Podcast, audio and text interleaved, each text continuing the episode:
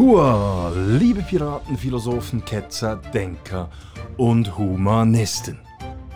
Herzlich willkommen auf dem Schiff des stoischen Piraten und auf unserer Suche nach dem Schatz des guten Lebens. Mein Name ist Matt und ich bin der Gastgeber des Podcasts Der stoische Pirat. In der heutigen Folge möchte ich Ihnen ein wunderschönes Beispiel aus der Wirtschaft näherbringen. Ein Beispiel für vorbildliches Leadership und ein Beispiel dafür, dass humanistischer Kapitalismus mittel- und langfristig der erfolgreichste Weg ist. Bevor ich aber loslege, noch einige Hinweise in eigener Sache. Das Transkript dieses Podcasts und die entsprechenden Quellenangaben findet ihr wie immer auf meiner Webseite www.müllermatthias.ch. Müller mit UE, Matthias mit einem T und H geschrieben. Wenn euch der stoische Pirat gefällt, dann abonniert den Podcast auf Apple Podcast, auf Spotify oder wo immer ihr diesen Podcast auch hört. Und wenn ihr könnt, dann bewertet den stoischen Piraten auch. Natürlich nur, wenn ihr auch findet, dass der stoische Pirat die beste mögliche Bewertung verdient. Ansonsten, ja, ansonsten lasst es einfach sein. Ihr könnt auch den Newsletter auf meiner Webseite www.müllermatthias.ch abonnieren. Und die Playlist Der Stoische Pirat auf YouTube, ja, die könnt ihr ebenfalls abonnieren. Es freut mich auch, wenn ihr meinen Podcast auf euren Kanälen weiter streut. All dies hilft mir natürlich bei der Verbreitung des stoischen Piraten. Herzlichen Dank auch an all jene, die mir via www.buymeacoffee.com slash stoicpirate Kaffees gespendet haben. Das ist wirklich toll. Auch die Zuschriften, die ich erhalte, die freuen mich sehr. Es ist echt schön, wenn man solche Wertschätzung erfährt. Also herzlichen Dank an all diejenigen, die mir schreiben und spenden. So, momentan bin ich gerade am Lesen eines Buches mit dem Titel The Dawn of Everything. Das Buch, das Buch wurde geschrieben durch den kürzlich verstorbenen Anthropologen David Graber und den Archäologen David Wengrow. Graber, der auch Begründer der Occupy Wall Street Bewegung war, und sein Kollege Wengrow haben zehn Jahre an diesem über 700 Seiten starken Buch gearbeitet. Am 9. November ist es in englischer Sprache erschienen. Die deutsche Version, die folgt Ende Januar 2022 unter dem Titel Anfänge. Es gibt gewisse, gewisse Bücher, die sind von monumentaler Bedeutung. Bücher, die einen weltweiten gesellschaftlichen Einfluss haben, so wie zum Beispiel Daniel Kahnemanns Schnelles Denken, langsames Denken. Das Buch The Dawn of Everything ist meines Erachtens auch so eine Publikation. Die beiden Autoren zeichnen ein ganz neues Bild. Ein ganz neues Bild der menschlichen Vergangenheit. Ein Bild, das unser bisheriges Bild der Geschichte der Zivilisation völlig auf den Kopf stellt. Eindrücklich wird dargelegt, dass wir Dinge über unsere Vergangenheit glauben, die lediglich auf Mythen, Gerüchten und nicht verifizierten Behauptungen basieren.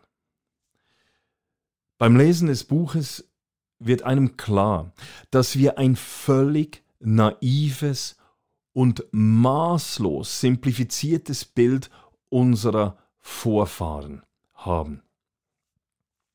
Thomas Hobbes Sicht des primitiven und gewalttätigen Wilden wird genauso demontiert wie äh, diejenige Sicht des edlen Wilden von Jean-Jacques Rousseau.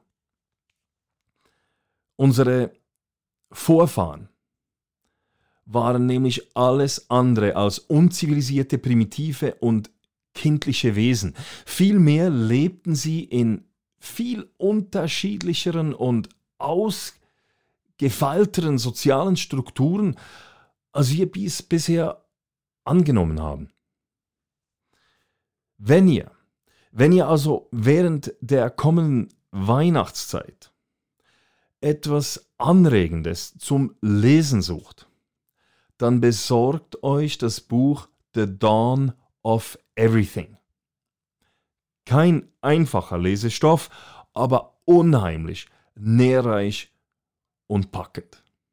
So, nun aber zum eigentlichen Thema der heutigen Folge. Vielleicht habt ihr schon von Dan Price gehört. Wenn nicht, dann ist es Zeit, dass ihr diesen 1984 geborenen Unternehmer aus Seattle kennenlernt. Dan hat im Jahre 2004 zusammen mit seinem Bruder die Firma Gravity Payments ins Leben gerufen. Gravity Payments ist ein Kreditkarten- und Finanzdienstleistungsunternehmen mit Sitz in Seattle. Die Unternehmung hat heute rund 200 Angestellte und macht einen jährlichen Gewinn von gegen 50 Millionen Dollars. Dan Price ist also ein doch recht erfolgreicher Unternehmer. Nicht viele von uns können behaupten, sie hätten im Alter von 20 Jahren eine Firma gegründet, die auch 17 Jahre später noch existiert und zudem fast 50 Millionen Dollar Gewinn pro Jahr macht. Dies, dies ist eine beeindruckende Leistung. Doch viel beeindruckender ist Dan Prices Führungsstil. Im Jahre 2011 hatte Price ein Schlüsselerlebnis, und zwar mit Jason Haley. Haley war ein 32-jähriger Telefontechniker, der etwa 35.000 Dollar im Jahr verdiente. Und an besagtem Tag im Jahre 2011 war er richtig schlecht gelaunt. Price, Price hatte das bemerkt. Und als er, als er Haley draus, draußen bei einer Raucherpause entdeckte, sprach er ihn darauf an. Sieht aus, als würde dich etwas bedrücken, sagte Price zu seinem Angestellten. Und er fragte ihn, was ihm denn auf dem Herzen liege. Haley schnauzte seinen Boss an. Du zockst mich einfach nur ab. Price war völlig verblüfft. Haley war bekannt als eher schüchterner und zurückhaltender Typ. Auf keinen Fall aber als Typ, der zu Wutausbrüchen neigte. Ihr Gehalt richtet sich nach den marktüblichen Sätzen, entgegnete Price seinem Angestellten. Wenn Sie andere Daten haben, lassen Sie es mich bitte wissen. Ich, ich habe nicht die geringste Absicht, Sie über den Tisch zu ziehen, versicherte Price Jason Haley. Die Daten, die spielen keine Rolle, antwortete Haley. Ich weiß, dass Ihre Absichten schlecht sind, so der Angestellte. Sie prahlen überall damit, wie diszipliniert Sie finanziell sind.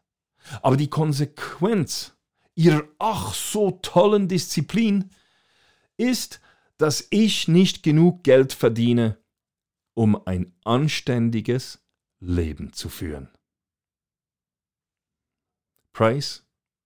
Price war sprachlos. Ohne etwas zu sagen, zog er schockiert und auch verletzt von dannen. Das Gespräch ließ ihm in den nächsten Tagen keine Ruhe.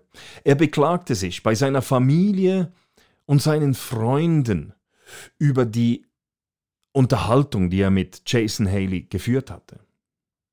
Auf einer Wanderung mit einer guten Freundin diskutierte er ebenfalls über den Vorfall.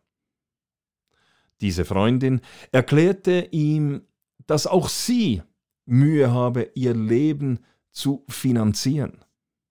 Dies, obwohl sie von der Armee eine Rente kriegt und gleichzeitig noch einen ordentlichen 100% Job ausübt. Die Lebensunterhaltskosten in Seattle seien halt wirklich recht hoch. So die Freundin. Preis, der damals bereits über eine Million Dollar im Jahr verdiente, geriet nun in eine echte Gewissenskrise, als er in der Folge noch herausgefunden hatte, dass eine seiner Angestellten Nachtschichten bei McDonald's leistete, brach für ihn die Welt vollends zusammen. Price, Price machte sich Gedanken über seine Art der Führung. Nach reichlicher, kritischer Selbstreflexion musste sich der Unternehmer eingestehen, dass er tatsächlich schlechte Absichten hatte. Er hatte immer und überall versucht, Geld einzusparen, damit seine Firma ein, einen Wettbewerbsvorteil hatte.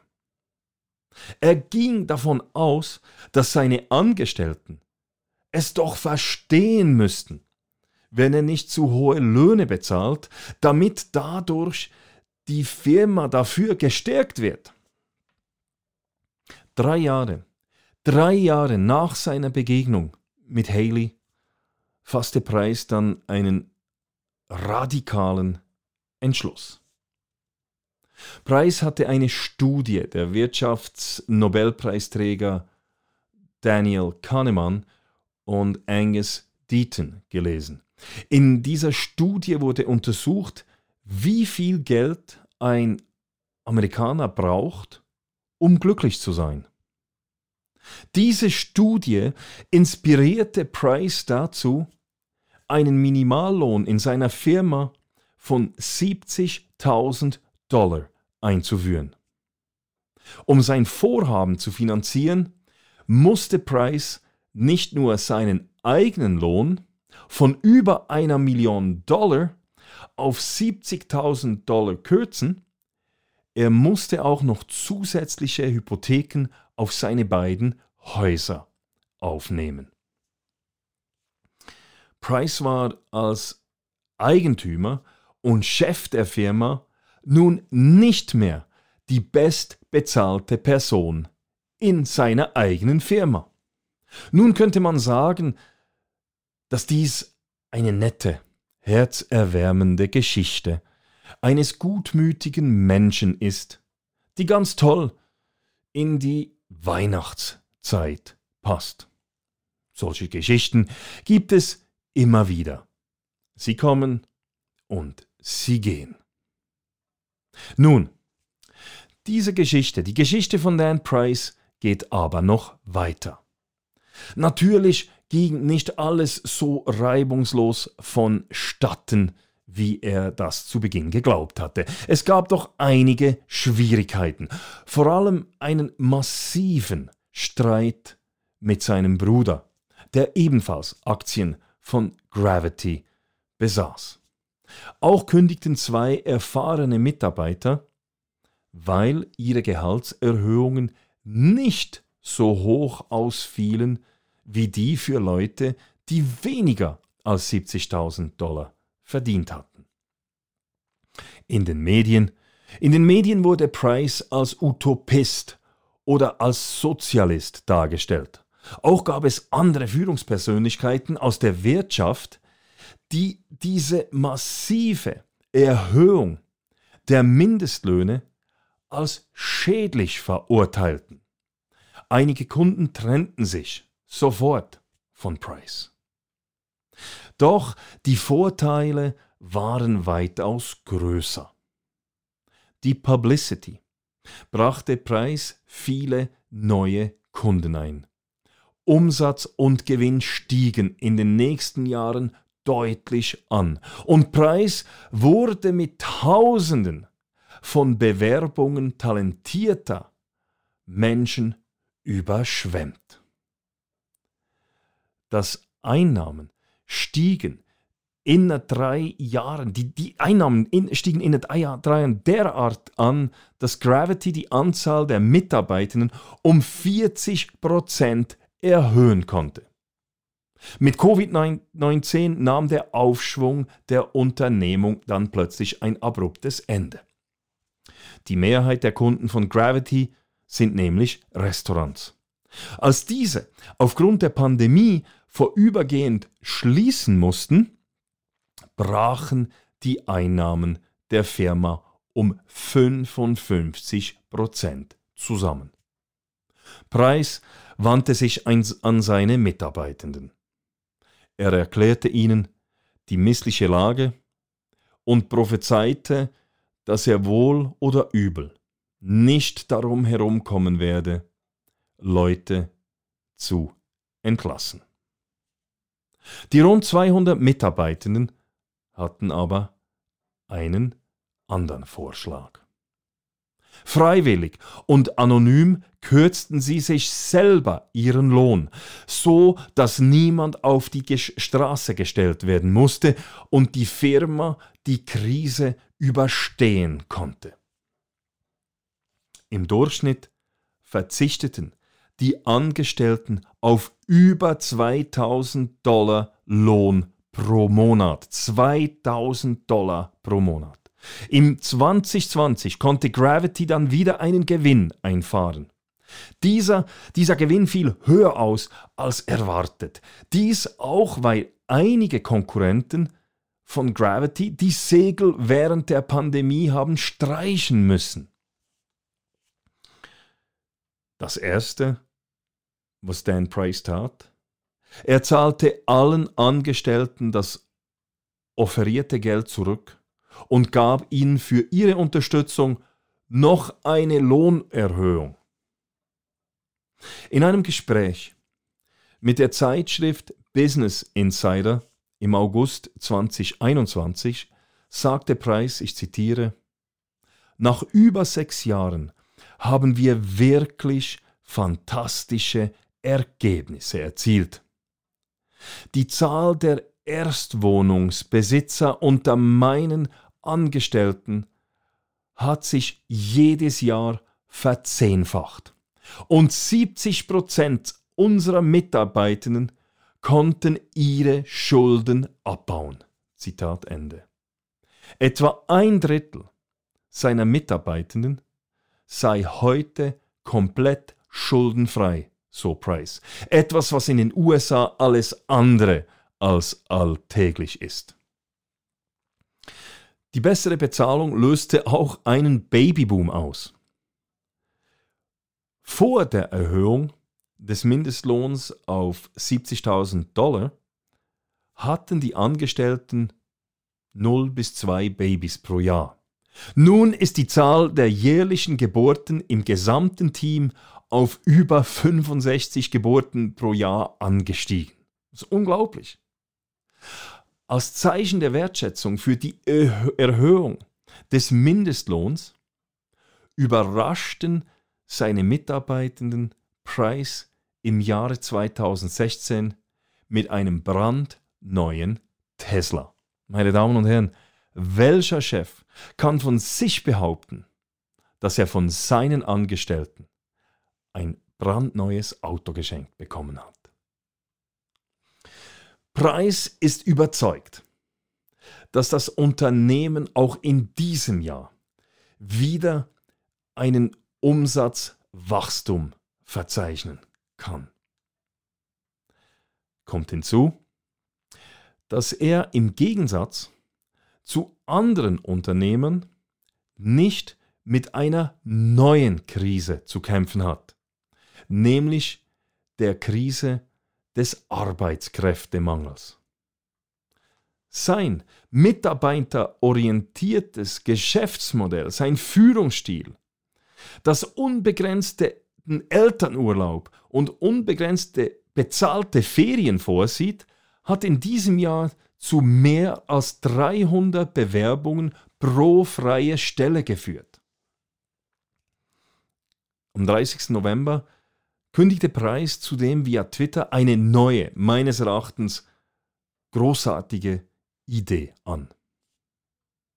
Statt als Unternehmung rund 100.000 Dollar für einen guten Zweck zu spenden, gibt er allen Mitarbeitenden 500 Dollar, die diese in ihrem Namen für einen ihnen persönlich wichtigen guten Zweck spenden können.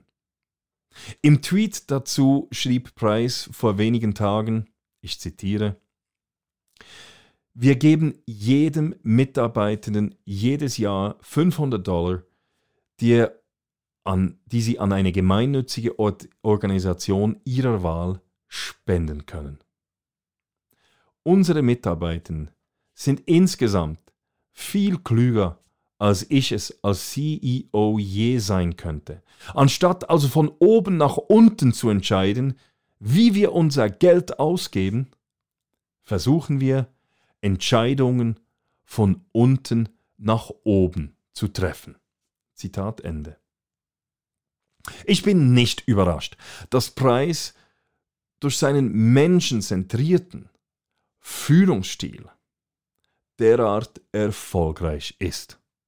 Was mich mehr überrascht, ist, dass nicht viel mehr Führungskräfte verstehen, dass genau dieser Ansatz nachhaltigen Erfolg bringt. Es ist auch falsch zu behaupten, dass Price ein Sozialist sei. Sozialistisch wäre, wenn der Staat solche Minimallöhne festlegen würde. Wenn der Staat dies aber tut, dann verlieren diese Maßnahmen ihren Effekt. Dies ganz einfach deshalb, weil es nicht nur zu einer Selbstverständlichkeit, sondern zu einem Recht wird. Was Price vorlebt, ist nichts anderes als humanistischer Kapitalismus. Die Logik dahinter ist so einfach, dass es wirklich überraschend ist, dass nicht mehr Unternehmerinnen und Unternehmer dies begreifen. Je besser es den Mitarbeitenden geht, je glücklicher diese sind, desto besser arbeiten diese und desto erfolgreicher sind sie. Und somit wird auch die Unternehmung erfolgreicher. Es ist eigentlich so einfach. Price, Price braucht auch kein Geld für irgendwelche Kontroll- und Mitarbeiterüberwachungssysteme auszugeben, weil er seinen Mitarbeitern ganz einfach vertraut. Kein Wunder hat die Firma kaum Fluktuation und kein Wunder hat sie kein Problem, neue Talente zu finden. Persönlich habe ich auch immer wieder die Erfahrung gemacht, dass wenn man seine Mitarbeiter nicht als Unterstellte, sondern als gleichwertige Teammitglieder betrachtet, ihnen Vertrauen schenkt und ihnen gegenüber großzügig ist, man viel mehr von diesen Teammitgliedern zurückbekommt, als man eigentlich erwarten darf. Für mich ist das echter, gelebter Kapitalismus. Ein meines Erachtens echter Kapitalist, der will, dass es den Menschen gut geht, Denn nur wenn es allen gut geht, dann floriert auch die Wirtschaft. Was nicht geht hingegen, ist staatlicher Zwang oder egoistische, herrschsüchtige und geldgierige Unternehmerinnen und Unternehmer. Letztere, letztere würden meines Erachtens sofort verschwinden, wenn sich der Staat nicht permanent einmischen würde. Ich bin fest davon überzeugt, dass in einer echten, freien Marktwirtschaft nur diejenigen überleben könnten, die einen Führungsstil und ein Menschenbild haben wie Dan Price. Ein humanistischer Führungsstil bringt auch in anderen Bereichen, sei es in der Armee, in der Verwaltung oder auch in Non-Profit-Organisationen den nachhaltigsten Erfolg. Vielleicht nicht immer für jene Chefs, die ihn pflegen. Nicht selten werden diese Führungskräfte wegen ihrem eher unkonventionellen Stil auf der Karriereleiter nämlich übergangen aber definitiv für das Team oder die Organisation. Und um das geht es ja auch primär. So, that's it. Ich hoffe, ich konnte euch ein wenig mit dieser schönen Geschichte zum Nachdenken anregen und hoffentlich auch motivieren. Motivieren vermehrt einen humanistischen Leadership-Stil zu pflegen. Wenn ihr diesen Podcast nachlesen wollt, dann geht auf meine Webseite www.müllermatthias.ch. Dort findet, auch, findet ihr auch weiterführende Links zum heutigen Thema. Wenn ihr Fragen habt oder mir Feedback zu meinem Podcast geben wollt, dann schreibt mir doch via meiner Webpage www.müllermatthias.ch oder per Mail auf der stoische Pirat at gmail.com. Okay, das wär's. Ich wünsche euch eine ganz tolle Woche und hoffe, dass ihr auch das nächste Mal wieder mit an Bord des Schiffs des stoischen Piraten kommen werdet. Bis bald. Macht es gut.